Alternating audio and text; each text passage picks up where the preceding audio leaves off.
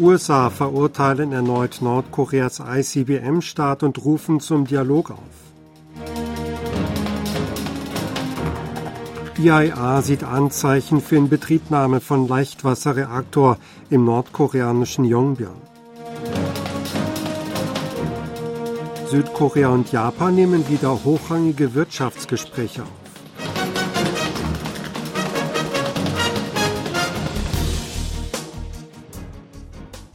Das US-Verteidigungsministerium hat erneut den jüngsten Start einer Interkontinentalrakete ICBM durch Nordkorea verurteilt und zum Dialog aufgerufen.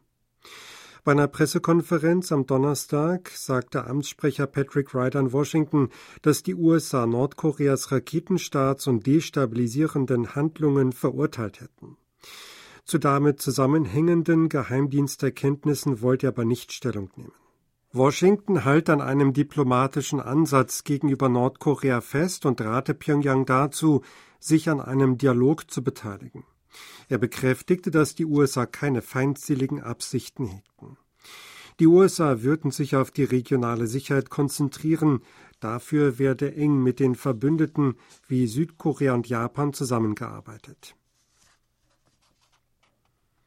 Ein experimenteller Leichtwasserreaktor im nordkoreanischen Atomkomplex Yongbyon scheint laut der internationalen Atomenergiebehörde IAEA erstmals in Betrieb gegangen zu sein. Das bedeutet, dass Nordkorea ein weiteres Mittel zur Gewinnung von Plutonium für den Bau von Atomwaffen erhalte, meldete die Nachrichtenagentur Reuters. Seit Mitte Oktober sei der Austritt von warmem Wasser aus dem Kühlsystem des Leichtwasserreaktors beobachtet worden, sagte IAEA-Generaldirektor Raphael Grossi am Donnerstag in einer Sitzung des Gouverneursrats der Organisation in Wien. Das deute auf die Inbetriebnahme des Reaktors hin. Nordkorea hat jahrelang abgebrannte Brennelemente aus einem 5-Megawatt-Reaktor in Yongbyon verwendet, um atomwaffenfähiges Plutonium zu produzieren. Der experimentelle Leichtwasserreaktor wurde als Anlage zur Steigerung der Produktion von Nuklearmaterial für Atomsprengköpfe vermutet. Es gab immer wieder Spekulationen, dass der Reaktor bald in den Betriebszustand versetzt wird. Die IAEA hat zu den Nuklearanlagen in Nordkorea keinen Zugang mehr, seit Pyongyang deren Inspektoren im April 2009 des Landes verwiesen hatte. Seither überwacht die Organisation das nordkoreanische Nuklearprogramm hauptsächlich mit Hilfe von Satellitenaufnahmen. Südkorea und Japan haben ihre hochrangige Wirtschaftskonsultation nach fast acht Jahren wieder aufgenommen. Laut dem Außenministerium in Seoul überprüften beide Seiten den Stand der wirtschaftlichen Zusammenarbeit. Sie hätten sich über die Politik zur Wirtschaftssicherheit sowie die regionale und multilaterale Kooperation ausgetauscht.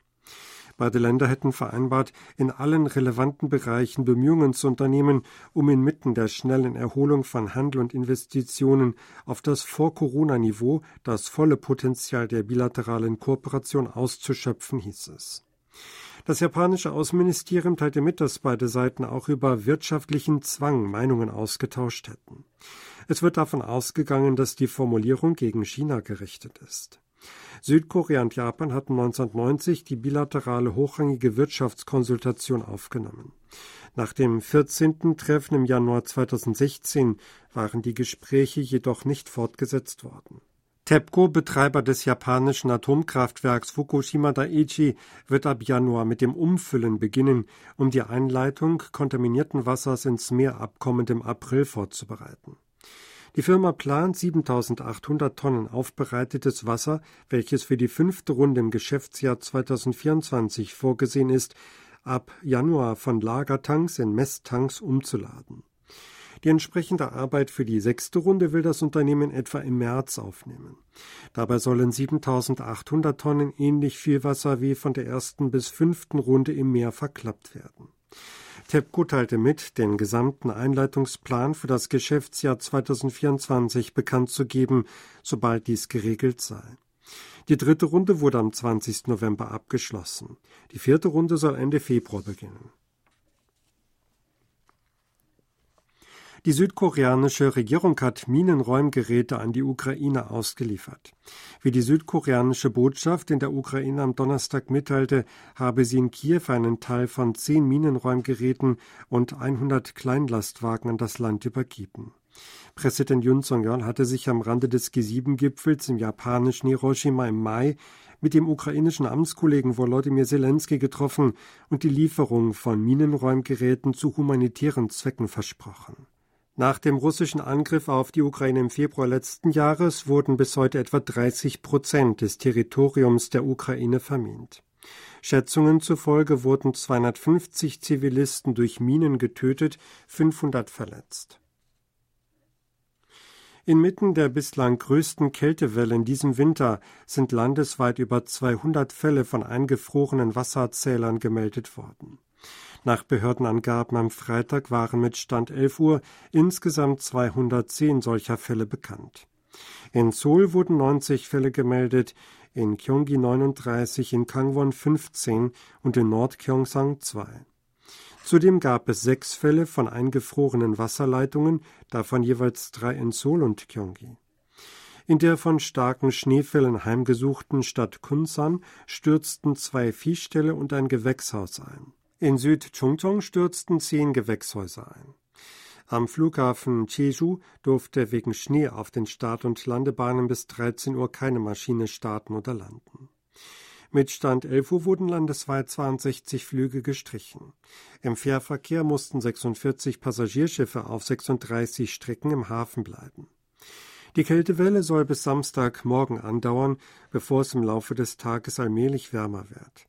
Die Tageshöchstwerte sollen zwischen minus drei und plus fünf Grad liegen. Zuschauer im Ausland sehen laut einer Studie über OTT-Dienste koreanische Produktionen am dritthäufigsten an.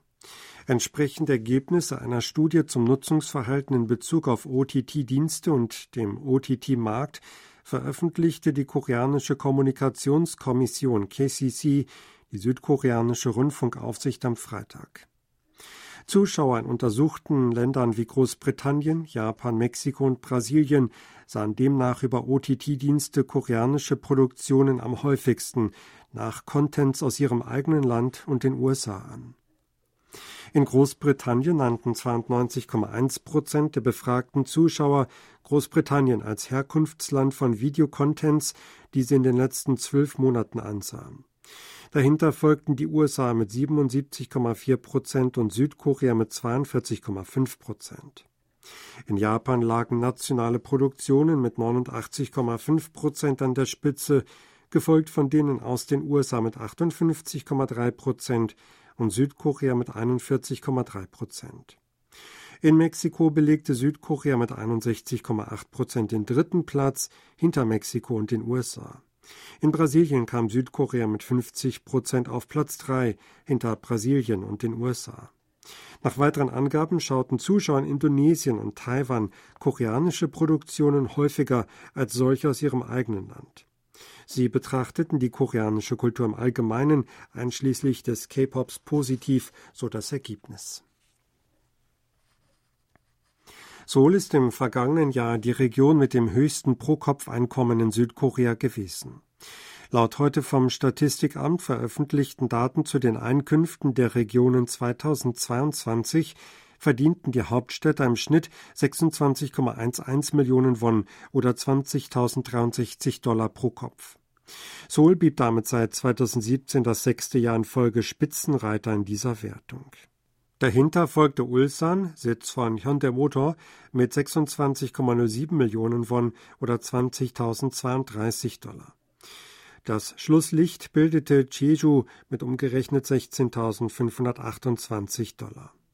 Das Bruttonationaleinkommen der Regionen stieg letztes Jahr um 4,3 Prozent gegenüber dem Vorjahr auf 2.197 Billionen Won oder 1,69 Billionen Dollar. Sie hörten aktuelle Meldungen aus Seoul, gesprochen von Sebastian Ratzer.